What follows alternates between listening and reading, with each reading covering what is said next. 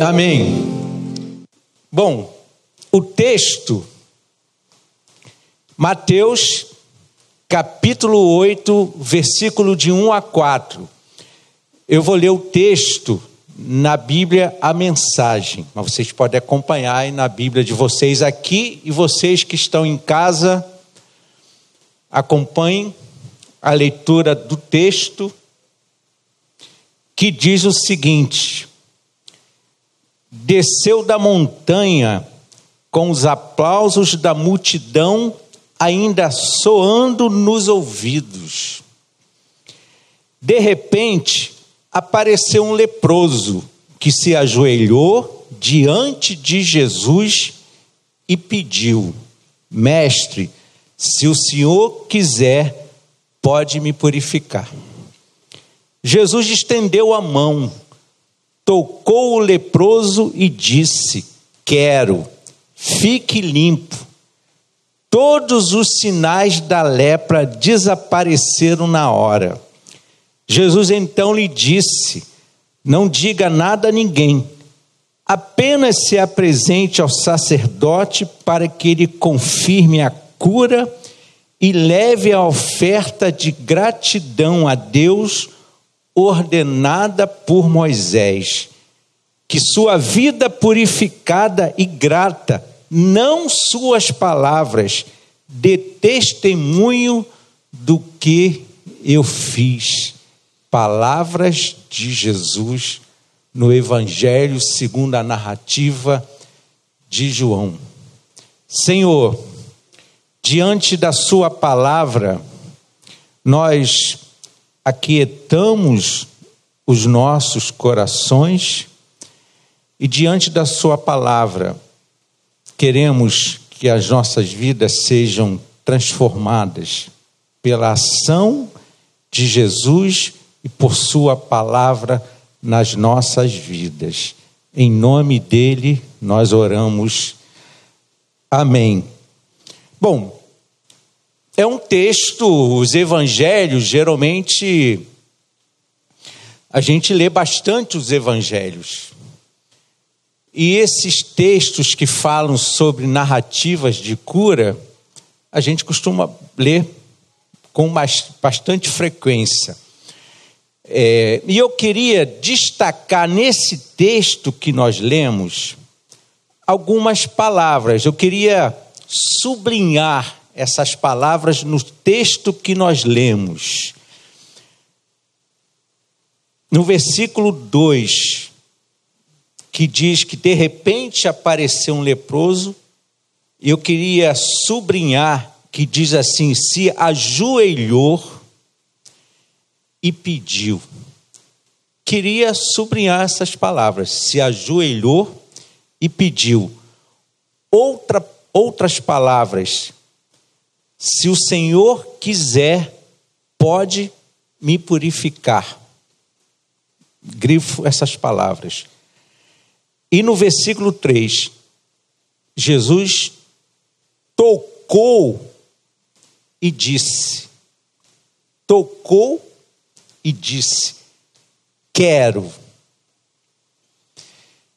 E lá no finalzinho, quando o texto diz assim: que sua vida purificada e grata, não suas palavras, dê testemunho do que eu fiz.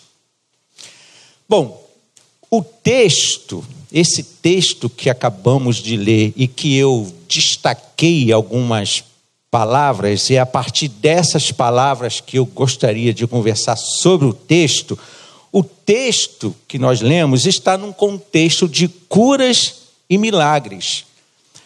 Após um período de ensino e chamada ao arrependimento. Nós estamos no capítulo 8. O capítulo 5 a 7, o chamado Sermão do Monte ou da Montanha, por isso que o texto inicia assim: desceu da montanha com os aplausos da multidão ainda soando nos ouvidos. Os capítulos 5 a 7 é o sermão da montanha, e os capítulos 5 a 7 são ensinos. Por isso, um sermão são ensino. Os capítulo 8, esse que nós começamos, e os capítulos 9, são, o capítulo 8 e o capítulo 9 são relatos de cura. Então, o contexto desse capítulo é um contexto de curas e milagres, antecedido por um contexto de ensino e chamada ao arrependimento. É claro que, se a gente for pensar assim, a intenção de Mateus, né, do evangelista, a intenção de Mateus é, com toda certeza, ressaltar o poder de Jesus, né? O, o poder que Jesus tem. Ele é poderoso em palavras e ações. Tanto é que o capítulo 5 ao capítulo 6, que são ensinos, diz algumas versões que as multidões saíram maravilhadas após aquele ensino. E aí no capítulo 8 em diante a gente tem relatos de curas e milagres. Então, o objetivo de Mateus é ressaltar o poder que Jesus tem. Ele é poderoso em palavras e em ações. Só que o poder de Jesus não se limita a uma determinada enfermidade. Está se relatando aqui a questão da lepra. Mas o poder de Jesus não se limita a uma determinada enfermidade. É isso que vai apontar os capítulos subsequentes. É claro que a gente não vai ler aqui, mas por exemplo, se a gente continuar a ler, a gente vai ver que Jesus, além de curar leprosos, curou paralíticos, cegos, pessoas febris, hemofílicos, epiléticos, expulsou demônios, ressuscitou mortos e demonstrou seu poder sobre a natureza, acalmando o mar e o vento. Esse é o Senhor que nós servimos, seguimos, estamos cultuando aqui e cantamos. Então, deixa eu situar vocês um pouco nesse nosso texto aqui. O texto fala de um leproso. Os leprosos, eles eram expulsos da comunidade. Viviam completamente separados, excluídos de qualquer contato social. E não podiam participar de celebrações litúrgicas. Não poderiam estar aqui. Eram olhados como pessoas impuras e contaminadoras. Lá no Antigo Testamento, especificamente no livro de Levítico, no capítulo 13 e 14, há uma série de regulamentações sobre a lepra. Quando se suspeitava de que alguém estivesse com lepra, essa pessoa era levado ao sacerdote, e o sacerdote constatava a enfermidade e retirava essa pessoa do convívio da família, da comunidade e da sociedade e ele era levado por uma comunidade de leprosos. E lá ele ficava até morrer ou se milagrosamente ele melhorasse. Então, se competia o sacerdote declarar a segregação de alguém, competia ao sacerdote verificar a cura. Por isso que Jesus disse: apresente-se ao sacerdote. Uma outra questão importante é claro que a palavra lepra aqui não significa necessariamente o mal de Hanse como hoje é conhecido. Lepra, a palavra lepra aqui abarca ou abarcava todas as infecções de pele e de doenças contagiosas. Bom, ok. E o que, que esse texto diz para a gente? Através das palavras que eu destaquei, que eu sublinhei, e eu, quando me aproximei desse texto, E tem uma coisa que é importante que eu falei aqui, né? A gente, a gente, o evangelho a gente lê muito o evangelho. E claro, nós como pastores, a gente dedica um tempo de estudo. Então a gente pode se aprofundar em questões hermenêuticas, etc. Mas a gente pode se. E é uma coisa que eu gosto, é se aproximar do texto de uma forma completamente despida, para que o texto fale de uma forma direta e pessoal. Essas, essas palavras que eu destaquei têm muito a ver com isso. E aí, a partir dessa leitura pessoal, eu destaco, pelo menos eu aprendi e aprendo três lições com esse texto. Bom, o texto fala de um leproso, uma pessoa que era excluída, uma pessoa que, apesar da sua condição, da sua condição física, da sua condição religiosa, da sua eh, condição emocional e da sua condição social, e apesar de uma multidão cercar a Jesus, essa pessoa não se intimidou, apesar de tudo isso, e se aproximou e se prostou e pediu. Essa é a primeira lição que eu retiro desse texto. Apesar da condição física, apesar da condição emocional, da condição religiosa e da condição social, a pessoa não se intimidou e se aproximou. Se você está aqui e tem alguma questão, alguma questão a ser resolvida, alguma questão física, emocional, religiosa e social, não se intimide, se aproxime do Senhor e se proste perante ao Senhor.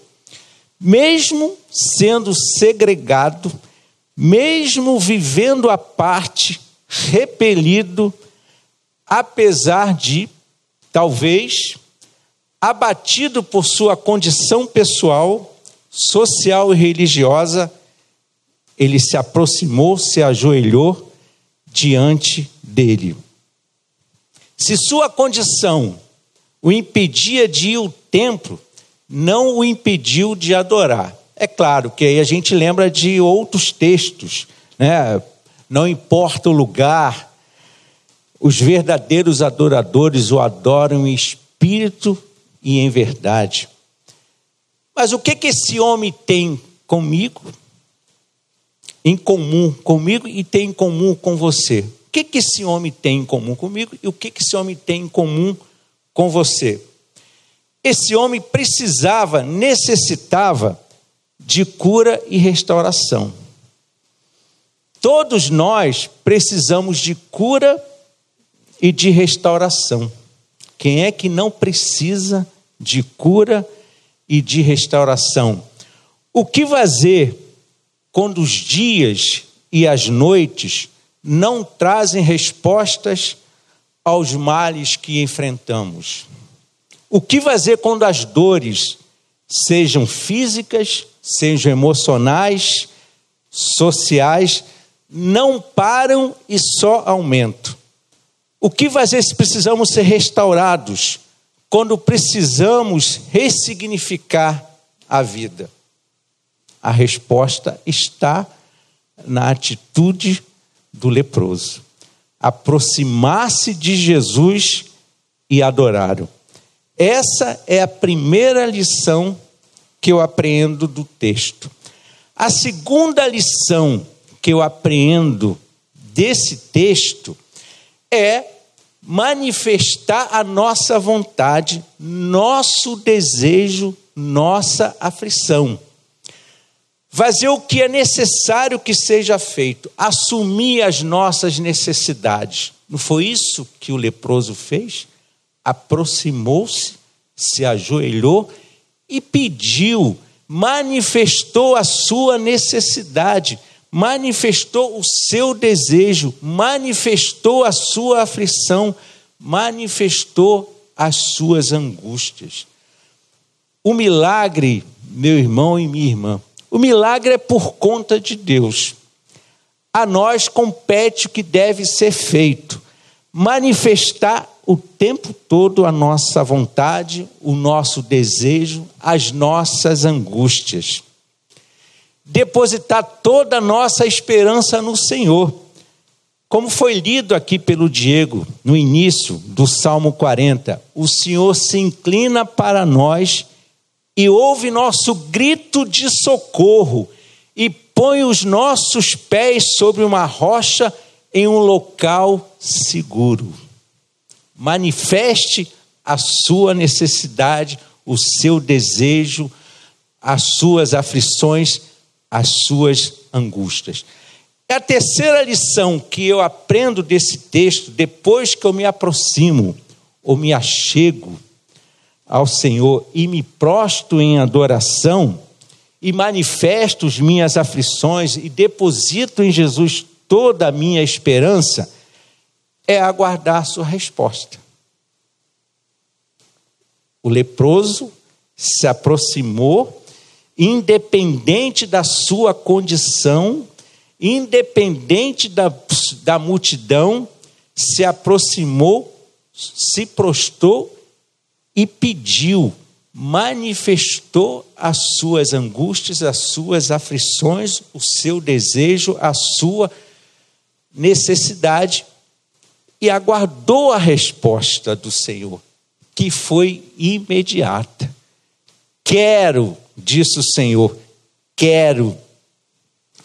No centro desse relato, irmãos e irmãs, no centro desse relato está a palavra de Jesus. No centro da sua vida, no centro da sua dor, no centro da sua necessidade, da sua enfermidade, deve estar o relato de Jesus, deve estar a palavra de Jesus. No centro desse relato está a palavra de Jesus. Quero, fique limpo. E aí, a gente olhando o texto, a gente não vê nenhuma encenação, não há nenhuma encenação, não, não há nenhuma mágica. Cristo cura com um ato de vontade. Quero, fique limpo.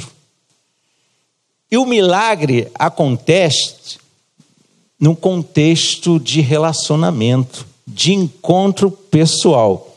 E aqui eu lembro uma fala de um filósofo e teólogo sul-coreano, Byung-Chul Han. Ele diz o seguinte, ó: só o ser tocado pelo outro mantém a vida viva. Só o ser tocado pelo outro mantém a vida viva. Imagine o ser tocado pelo outro que é Jesus. Se o ser tocado pelo outro, segundo o filósofo e teólogo, mantém a vida viva, imagine o ser tocado pelo outro que é Jesus. É correr para o abraço. Cristo não é um milagreiro do passado. Cristo não é um milagreiro do passado. Ele é o mesmo, conhece esse texto? Ele é o mesmo ontem, hoje e eternamente. Cristo é a presença viva e salvadora para todos os homens. Vimos isso aqui no batismo, naquelas pessoas que chegaram ao batismo.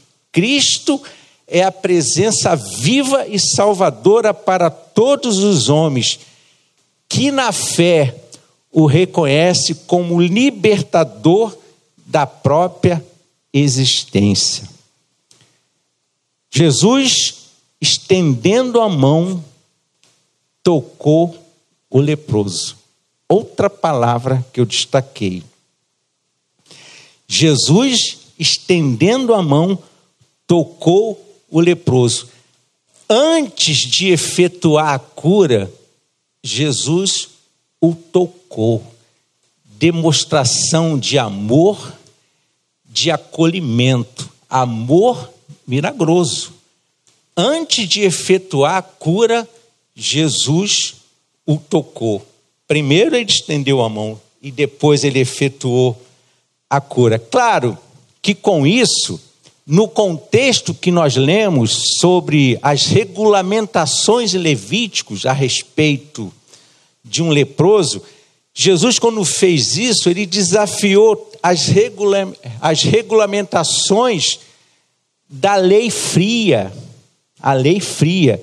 Ele estende a sua mão e toca no homem de uma forma física, de uma forma religiosa, de uma forma emocional e de uma forma social. O homem que estava fisicamente, religiosamente, emocionalmente e social enfermo é tocado pelo por Jesus e recebe a cura. E o que aprendemos com isso? Ao toque de Jesus, nada permanece impuro, nada, nada é repugnante e nada é incurável. Ao toque de Jesus, nada permanece impuro, repugnante ou incurável. A mão estendida de Jesus toca no intocável, toca na própria, na própria alma, restitui a dignidade, restitui a esperança. A mão estendida de Jesus faz isso. E a mão de Jesus continua estendida. E tudo isso expresso em uma palavra só: quero.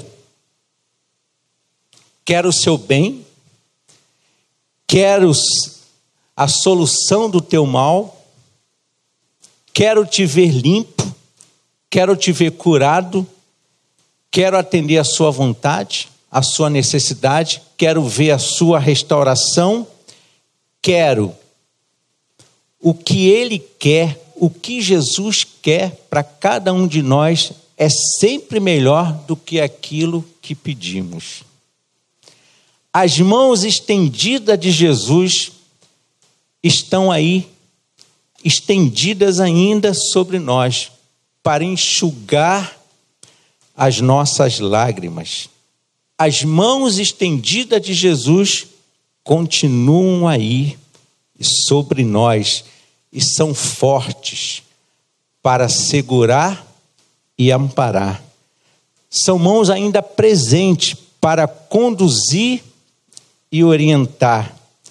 São mãos poderosas para livrar, curar as feridas do corpo e da alma. Jesus é o mesmo ontem, hoje e eternamente.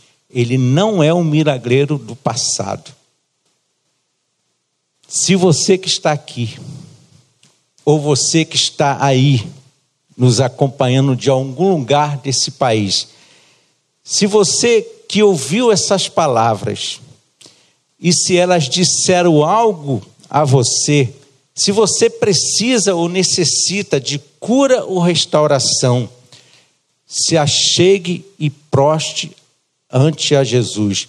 Manifeste a Ele a sua vontade, a sua necessidade, as suas aflições e as suas angústias. Deposite nele sua esperança e ele te responderá como ele fez com aquele, com aquele leproso. Que o Senhor te abençoe, que o Senhor purifique a sua vida e que a sua vida purificada e grata, seja um testemunho do que Jesus fez, faz e continuará fazendo na minha e na sua vida. Grande é o Senhor e muito digno de louvor. Por isso, diante dele nos prostramos. Queremos o seu nome engrandecer e agradecer-te por tua obra em nossa vida. Te convido a ficar em pé, meu irmão e minha irmã, e adorar o Senhor. Logo depois estaremos orando e recebendo a bênção do Senhor. Que o Senhor te abençoe e te guarde, guarde o teu caminho e guarde e abençoe também a sua família. Senhor Jesus, só tu és o Deus eterno. Nós louvamos ao Senhor, porque o Senhor é grande, porque grandes coisas o Senhor já fez pelo seu povo. Nós cremos e acreditamos que grandes coisas o Senhor irá fazer, continuará a fazer sobre a vida de cada um de nós. Restaura cada um aqui, restaura as nossas casas, restaura as nossas relações. O Deus que curou no passado é o Deus que cura no presente, continuará curando até que Cristo volte. E nós nos entregamos diante do Senhor e pedimos que o Senhor continue a fazer grandes coisas em nosso meio, porque precisamos todos os dias, ó Deus, sermos alcançados por Ti, transformados pelo Senhor, limpos e remidos pelo sangue de Cristo. Que o Senhor abençoe a nossa semana, que teus filhos e filhas sejam todos esses alcançados por Ti nessa semana, e que em nome de Jesus nós possamos ter graça, paz e misericórdia manifesto nas nossas vidas todos os dias, porque o Senhor cuida de nós, o Senhor nos abençoa, o Senhor nos limpa, o Senhor nos cura e o Senhor nos transforma. Se conosco, que a oração que nós fazemos. Obrigado por esse tempo, obrigado por essa noite. Que o Senhor continue a falar conosco e a nos guardar e proteger. E que a graça do nosso Senhor e Salvador Jesus Cristo, o amor de Deus, o nosso Pai, as doces e infinitas consolações do Santo Espírito esteja sobre o povo de Deus, em nome de Cristo Jesus. Amém e amém.